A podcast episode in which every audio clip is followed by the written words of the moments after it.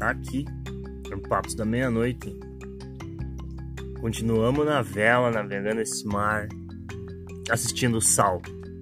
Hashtag. Episódio 131. Uma entrevista da Marina Bracuí com o Tassinari e a Rejane. Pode acompanhar eles no Instagram, no arroba Veleiro Reencontro ou arroba Diário de uma Marinheira. E o Tassinari, desenganado pelos médicos depois de um acidente, me fala isso aqui. A vida é muito rápida. Eu cheguei no médico, tá? Passou 24 horas, começou a eu formigar e eu comecei a voltar a sentir tudo. E o médico falou para mim: Olha, Tassinari, eu tenho uma notícia triste para ti. Eu perguntei, cara, eu vou morrer? O que vai acontecer? Tassinari, igual é o seguinte: você vai morrer. Eu disse, como, cara? Não é possível, eu vou morrer. Vai morrer.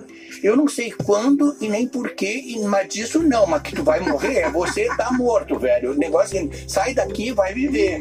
É o que eu fiz, né, na verdade, né? Que assim foi uma coisa que me impactou. Então, eu, na verdade, eu fui desenganado. O cara falou pra mim que eu ia morrer. Foi por segundos. Cara, ele falou que eu ia morrer, eu não tinha consciência que eu vou morrer, porque as pessoas esquecem que vão morrer. Então, isso é uma coisa importante, entendeu? As pessoas quando elas se dão conta que elas estão desenganadas, se dão conta que elas estão de passagem, que elas vão morrer. E tudo ganha um outro valor.